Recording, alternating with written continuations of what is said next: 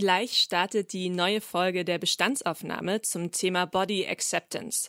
Wenn du gerade in einer schlechten Beziehung mit deinem eigenen Körper steckst, vielleicht eine Essstörung aufarbeitest oder es dir sonst mit dem Thema Körper und Äußerlichkeiten nicht gut geht, könnte diese Folge ein paar Triggermomente enthalten. Mit meiner Gästin spreche ich offen über Fettshaming und ihre Erfahrungen mit Vorurteilen im alltäglichen Leben. Wir thematisieren jedoch auch den Aktivismus gegen Schönheitsnormen und besprechen, was man konkret für die Akzeptanz zum eigenen Körper tun kann. Entscheide selbst, ob du uns heute zuhören magst. Die Bestandsaufnahme. Der Podcast mit Anniko.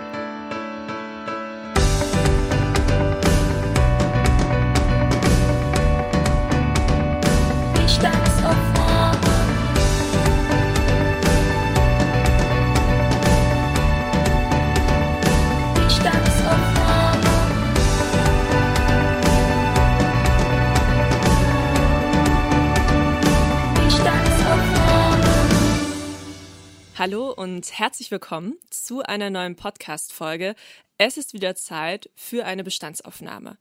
Heute mit einem Thema, mit dem ihr bestimmt schon mal alle irgendwie irgendwann zu tun hattet. Ich vermute, der eine mehr und der andere wahrscheinlich weniger. Um es direkt zu sagen, es geht um euer Aussehen und die damit verbundene Körperakzeptanz. Natürlich soll sich jeder so akzeptieren, wie er ist, aber das ist ja gar nicht so einfach in einer Gesellschaft, in der es super oberflächlich zugeht. Oft wird man nach seinem Aussehen beurteilt und behandelt auch. Schwierig wird es immer dann, wenn man nicht einer bestimmten Norm entspricht, also quasi aus der Masse heraussticht. Ich bin selbst sehr groß gewachsen und als Teenagerin war das richtig schlimm für mich, weil ich nicht einfach die Klamotten von der Stange kaufen konnte. Ich bei Gruppenfotos immer mit den Jungs hinten in der letzten Reihe stehen musste, bei Konzerten oft von hinten angetippt wurde, weil man durch mich Riesen ja gar nichts sehen könne. Und während meine kleineren Freundinnen immer als süß und weiblich beschrieben wurden, ja, da war ich dann halt die Bohnenstange, der Strich in der Landschaft oder die Dürre da hinten. Heute komme ich eigentlich immer ganz gut klar mit meiner Körpergröße. Es hat ja auch Vorteile, die Menge zu überragen. Aber jemanden ständig auf körperliche Details hinzuweisen, die derjenige oder diejenige nicht ändern kann, das sorgt für wahnsinnig große Zweifel und für viel Frust beim Betroffenen. Bei mir ist es die Körperhöhe, bei anderen vielleicht eine größere Nase oder das Gewicht. Danach wird immer noch am meisten be- und verurteilt. Meine Gästin ist diesmal Judith Schreier. Sie studiert im Master Amerikanistik an der Universität Leipzig und untersucht die Darstellung von dicken Körpern, Gender und die Sexualität in der amerikanischen Literatur und Kultur. Sie bezeichnet sich selbst als Fat-Aktivistin und klärt in Workshops und Vorträgen über die Bewegung der Fat Acceptance und Body Positivity auf. Also die perfekte Expertin für ein Gespräch über Körperakzeptanz und den Kampf gegen gesellschaftliche Schönheitsideale. Hi Judith. Hallo. Ich denke immer, die Sprache, die wir benutzen, die formt letztendlich auch die Welt, in der wir leben. Deswegen würde ich gern diese Bestandsaufnahme beginnen mit einer Bestandsaufnahme der wichtigsten Begriffe. Du bist Fat-Aktivistin und du setzt dich für Fat Acceptance ein. Was ist denn der Unterschied zwischen Fat Acceptance und Body Positivity? Weil das hört man ja auch ganz oft. Also die Fat Acceptance ist eine radikale Bewegung aus den 19, Ende der 1960er, 70er in den USA. Und genau, da gab es ähm, so die ersten Gruppen, die sich äh, sehr aktiv sich damit auseinandergesetzt haben und auch ähm, schon dieses Label ähm, dem gegeben haben. Und genau, diese Bewegung setzt sich explizit mit der Unterdrückung von dicken Menschen auseinander. Und so seit den 90ern ähm, gibt es auch den Begriff Body Positivity, der dann so vor allem so durch Social Media und allgemeines Internet halt ähm, weiter verbreitet wurde. Und ähm, Body Positivity hat halt einen allgemeineren Ansatz und kann zum Beispiel Größe, wie du gerade ja schon erzählt hast, ähm, mit einbegreifen. Was sich immer ein bisschen stört am Body Positivity ist halt so dieser Positivitäts- Aspekt, der ähm, man kann gar nicht so unbedingt immer alles so positiv sehen oder das soll auch gar nicht das Ziel sein, sondern vor allem das Ziel der Fat Acceptance Bewegung ist, ähm, ja, ein neutrales Verhältnis dem Wort dick und auch dem Status des Dickseins zu finden. Wenn es jetzt darum geht, Körper zu beschreiben, dann reflektiert ja nicht jeder Mensch, was der Begriff eigentlich bedeutet oder welche Herkunft der Begriff hat, den er oder sie gerade benutzt. Das wird ja dann manchmal auch ziemlich fies. Welche Begriffe nutzt du denn am liebsten, um Menschen zu beschreiben, die dick sind? Oder wie bezeichnest auch du dich selber? Ja, dick finde ich ist schon eine Selbstdefinition. Also ich bezeichne mich als dick und habe auch kein Problem damit, mich äh, als dick bezeichnen oder wenn andere Menschen mich als dick bezeichnen. Natürlich ist so, obwohl das gern so der Wunsch ist, der, ähm, dass das Wort dick ganz neutral gesehen wird, ähm, ist es aber gerade halt gesellschaftlich einfach noch gar nicht so und ähm, dick wird noch oft als Beleidigung gesehen. Deswegen ähm, genau gibt es auch so andere Begriffe, so hochgewichtig und mehrgewichtig, die gerade vor allem so durch ähm, Instagram ja, verbreitet werden. Und die finde ich auch durchaus gut und ähm, haben halt sehr das Gewicht im Fokus, was ich so ein bisschen kritisch sehe. Und ähm, Übergewicht und adipös, ja, vermeide ich ganz und sage ich nur, wenn ich sie als äh, Negativbeispiel nenne. Benutzt du denn auch solche Worte wie mollig? Das ist ja auch so ein Klassiker, den man ganz oft hört oder liest. Genau, also ich finde es auch okay, wenn sich Menschen, also es ist immer voll okay, wenn sich Menschen den Begriff für sich selbst aussuchen. Genau, aber trotzdem denke ich, dass vor allem diese ganzen Beschuldigungsbegriffe äh, immer einen negativen Hintergrundansatz haben, weswegen ich sie für mich selbst nicht benutze und auch nicht in meiner Arbeit. Du hast vorhin jetzt auch das Wort adipös erwähnt.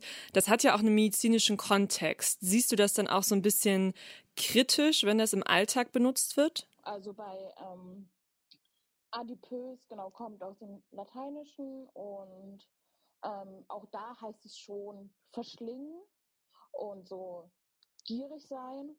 Und halt so diese Konnotation wird halt, wurde halt auch schon in der Medizin bei Entstehung des Begriffes sozusagen mit eingeflossen. Und ähm, genau, deswegen vermeide ich den Begriff auch und weil er halt einfach ja im, im medizinischen Bereich bei Ärztinnen einfach sofort ein negatives, krankhaftes Label ist. Dick sein kann man ja nicht sofort gleichstellen mit krank sein. Ist das aber ein Vorurteil, was ganz oft dicken Menschen im Alltag begegnet, dass jemand sagt, das kann doch nicht normal sein oder das kann doch nicht gesund sein? Also das ist eigentlich ja schon so ähm, das äh, gesellschaftliche Bild, dass dicke Menschen als ungesund und als sich neben sich selber kümmernd ähm, dargestellt werden und halt auch deswegen oft ärztliche Behandlungen verweigert wird, weil sie kommen zu einer Ärztin und es ist so, man, eine Person hat einen gebrochenen Arm und dann sagt die Ärztin zum Beispiel, ja, sie müssen aber erstmal abnehmen. Äh, als natürlich übertriebenes Beispiel, aber die Erfahrung von dicken Menschen zeigt oft, dass es gar nicht so übertrieben ist. Und man muss halt auf jeden Fall einen Blick nehmen, dass Diskriminierung vor allem krank macht und dass halt ja den Stress, den dicke Menschen so in der Gesellschaft ausgesetzt werden, ähm, das zum Beispiel zu Kranksein führen kann. Und das wird immer mehr erforscht und äh, belegt sich auch immer mehr in Studien, aber ist halt noch nicht in der allgemeinen medizinischen Welt angekommen. Wenn wir jetzt schon bei Medizin sind, dann fällt mir ja sofort ein, der BMI, mit dem viel gearbeitet wird, der Body Mass Index, der wird ja nur aus der Größe und dem Gewicht eines Menschen berechnet. Wie stehst du dazu? Sehe ich auch sehr kritisch, ähm, weil es halt einfach nur zwei Variablen sind, die einen Menschen beschreiben, also nur die Größe und das Gewicht. Und daraus kann man einfach gar nicht über ja, das Wohlbefinden eines Menschen in irgendeiner Art und Weise sagen. Und wenn eine Person tatsächlich irgendein Problem oder so hat, gibt es auch immer noch Bluttests und andere, möglichen anderen medizinischen Tests, die eine Krankheit viel genauer bestimmen als bloß dieser Wert und sozusagen dieses vor, äh, von Anfang an kategorisieren ist halt ähm, ja mega schädlich. Und dann kommt noch dazu, dass der BMI auch eine sehr problematische Geschichte hat und halt so Ende des 19. Jahrhunderts erfunden wurde von einem Forscher, der ähm, so Race Science betrieben hat, also so die Kategorisierung von Menschen auch vor allem nach ihrer Hautfarbe und dann äh, auch äh, unter anderem nach Körpergröße und Gewicht auf der Suche nach dem idealisierten Mann. Und diese, ja, da, so ist der BMI entstanden und dann wurde er einfach unreflektiert von der Medizin aufgenommen und etabliert. Der Mensch, Cadillac heißt der, war zum Beispiel gar kein Mediziner. Ich finde den Punkt sehr interessant, den du gerade angesprochen hast, dass der BMI auf den Maßen eines Mannes erfunden wurde. Ich habe nämlich immer das Gefühl, dass Gewicht und Körper und Äußerlichkeiten irgendwie immer so Themen sind, mit denen sich nur Frauen auseinandersetzen müssen. Wenn ich in den Zeitschriftenladen gehe im Sommer, dann weiß ich ganz genau, auf mindestens 10 von 20 Zeitungen steht jetzt wieder drauf, welche Diät ich jetzt machen kann, beziehungsweise wie ich mir die Haare glätte oder wie ich mich zu schminken habe. Was sind deine Erfahrungen? Hast du das Gefühl, dass auch Männer sich mit Fat Acceptance auseinandersetzen oder allgemein dem Thema Gewicht, Schönheit und Äußerlichkeiten? Ja, Männer haben auch, ähm, ja, ja wenn, wenn sie dick sind, werden sie diskriminiert und machen viele negative Erfahrungen.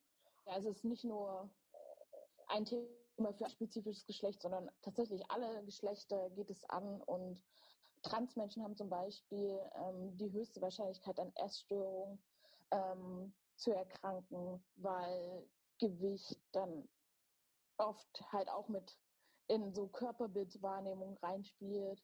Historisch gesehen wird halt, ist es so ein Frauenthema, in Anführungsstrichen, weil Frauen ja sozusagen ähm, die Bevölkerung weiterbringen und Kinder bekommen und deswegen aus diesem Grund ja, wird halt da sozusagen besonders äh, viel erfordert und viel normiert ich glaube, wir sind uns beide ziemlich einig, dass unsere Gesellschaft super oberflächlich ist. Das ist ja auch kein Geheimnis. Aber ich glaube, vielen ist trotzdem gar nicht so richtig bewusst, welche schlimmen Situationen man tagtäglich erlebt, wenn man nicht der Norm entspricht. Wir hatten ja jetzt eben zum Beispiel diese Situation beim Arzt, wie man da diskriminiert wird. Magst du mit uns vielleicht mal eine Situation teilen, die einem schlanken Menschen so nicht passieren würde? Ja, auf jeden Fall. Ähm ja, zum Beispiel, jetzt ist ja wieder Sommer und die Menschen verbringen Zeit an dem See und es ist überhaupt erstmal schwierig, überhaupt Badeanzüge in größeren Größen zu finden und dann halt noch äh, ja an dem See zu gehen und halt ja durchaus zu wissen, dass ja irgendwo kommt vielleicht ein Kommentar her und also oder halt ja Beleidigung, also die meistens echt ja einfach unter jeder Gürtellinie sind und ähm, im Bekleidungsbereich, also die meisten dicken Menschen müssen halt online shoppen und können gar nicht in irgendwelche Läden gehen und wenn, dann gibt es halt höchstens irgendwo einen Urlaub Popkin oder sowas, wo man halt vielleicht Basics kaufen kann, aber trotzdem halt nicht irgendwie einen coolen Blazer oder irgendwas. Und da muss man schon sich durch das Internet durchforsten, um da überhaupt irgendwie an irgendwas zu kommen. Und dann sind halt oft die Klamotten auch noch teurer. Ähm, und ja. Bei all den Dingen, die wir jetzt hier besprechen, frage ich mich natürlich, was kann man tun, um die aktuelle Situation zu verbessern in unserer Gesellschaft? Hast du vielleicht eine Idee, was man tun könnte, damit unsere Gesellschaft ja offener wird für verschiedene Körper, Körperformen und nicht immer so krass Menschen in Schubladen steckt?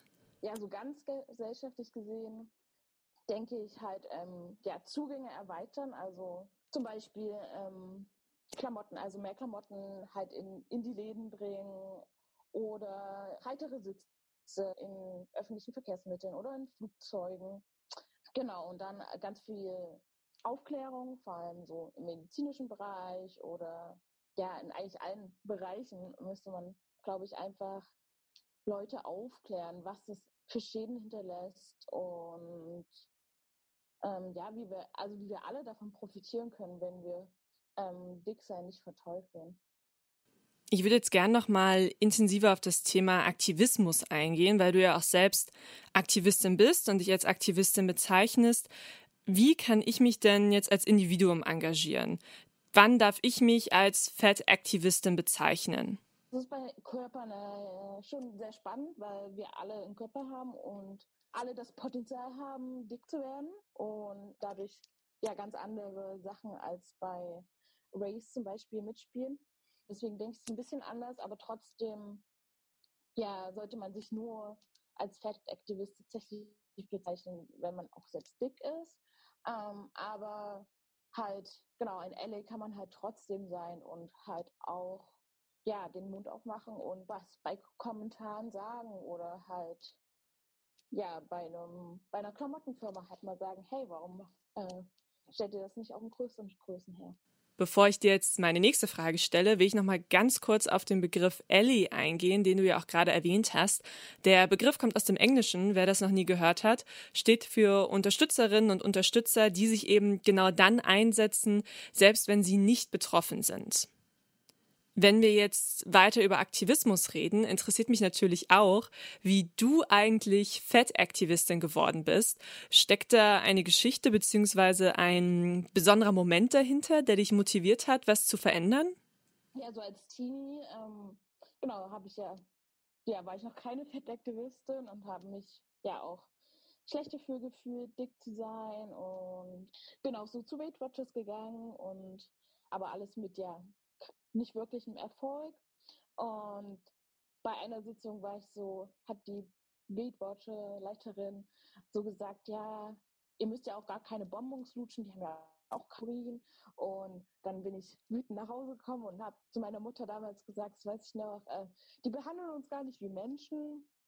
Und ich glaube, so das war so das Erste, wo ich so gemerkt habe, irgendwas läuft falsch und irgendwas ist vollkommen ungerecht. Und ähm, dann einfach so, vor allem so Tumblr ähm, hat viel so Aufklärung dann für mich einfach bewirkt. Ich habe einfach viel so im Internet gelesen.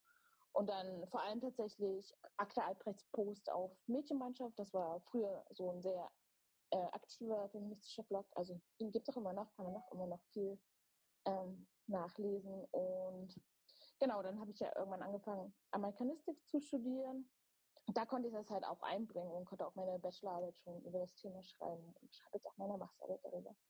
Wow, und was für ein Thema ist das? Verrätst du uns das? Ähm, ja, ich schreibe über eine amerikanische Serie, die heißt This Is Us. Und genau, da gibt es eine dicke Hauptfigur und ich schreibe darüber, wie da ähm, Mutterschaft und Schwangerschaft ähm, funktioniert. Das klingt auf jeden Fall super spannend. Viel Glück weiterhin für die Masterarbeit. Aber du studierst ja nicht nur, du engagierst dich ja auch. Du hast zum Beispiel verschiedene Social-Media-Kanäle wie bei Instagram, da heißt du Judith Scream. Aber du machst ja auch in Real Life Aufklärungsarbeit. Wie sieht die denn aus? Genau, ich gebe so Vorträge und Workshops zum Thema Fat Acceptance und meistens erzähle ich so über die Geschichte ähm, der Fat Acceptance Bewegung weil ich immer finde, dass das so eine gute Basis ist, um halt ja den Aktivismus weiterzutragen und weil so dieses geschichtliche Wissen einfach eine Form von Macht und ähm, Kraft sein kann. Ähm, je nach Zielgruppe und manchmal mache ich es auch mit äh, anderen Menschen zusammen und genau, wir haben schon Jeans gebastelt. Ähm, oder ähm, selber ein Manifest geschrieben. Jetzt haben wir ja beide sehr viel über Körperakzeptanz gesprochen und wir müssen ja irgendwie auch alle im Laufe unseres Lebens ja lernen, mit unserem eigenen Körper umzugehen und den zu akzeptieren und zu leben, so wie er ist. Kannst du ein paar Tipps geben, wie man lernen kann, seinen eigenen Körper mehr zu akzeptieren? Ja, da finde ich zum Beispiel hat äh, Social Media einen sehr positiven Aspekt. Also man kann vielen verschiedenen Accounts folgen, die halt nicht ähm, ja das übliche Bild an äh, Personen, die schlank und weiß und blond sind, abbildet, sondern halt viele verschiedene Körper, ähm, die vor allem auch so ja selbst Bilder von sich machen und eigenständig die hochladen und sozusagen das alles so in Absprache mit ihnen selbst ähm, passiert und davon kann man glaube ich viel lernen. Und ein Beispiel, was ich auch mal gut finde, zum Beispiel, wenn man so denkt, ich fühle mich dick und das so als gar, als gar nicht dicker Mensch zu, zu sich sagt oder über andere sagt. Und das passiert ja durchaus häufig. Einfach mal überlegen, welches Gefühl steckt denn eigentlich dahinter und da sozusagen die Wurzel finden und ähm, dick nicht als negative Beschreibung für, wie man sich gerade fühlt, zu nehmen. Jetzt hast du gerade den Tipp gegeben, dass man auf dem Weg zur eigenen Körperakzeptanz ja auch Social-Media-Kanäle nutzen kann. Finde ich ungewöhnlich, weil ich auch schon viel mitgekriegt habe, dass gerade durch Social Media, wie zum Beispiel Instagram, viele Leute in eine Essstörung abgerutscht sind oder überhaupt das erste Mal ihre Äußerlichkeiten in Frage gestellt haben. Wen feierst du denn persönlich, so auf Instagram zum Beispiel? Hast du da Kanäle, die du uns empfehlen kannst? Da feiere ich zum Beispiel Body Mary finde ich eine sehr tolle Person, ähm, die ähm, ja in Berlin sehr aktiv ist. Ähm, dann äh, Magda Albrecht, die auch ein sehr cooles Buch geschrieben hat. Dann ähm, ja als genderdiverse Person fällt mir jetzt spontan Caleb Luna und das Instagram ist Chairbreaker, also Stuhlbrecher auf Englisch.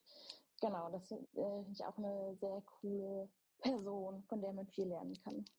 Jetzt haben wir auch schon fast das Ende dieser Bestandsaufnahme erreicht.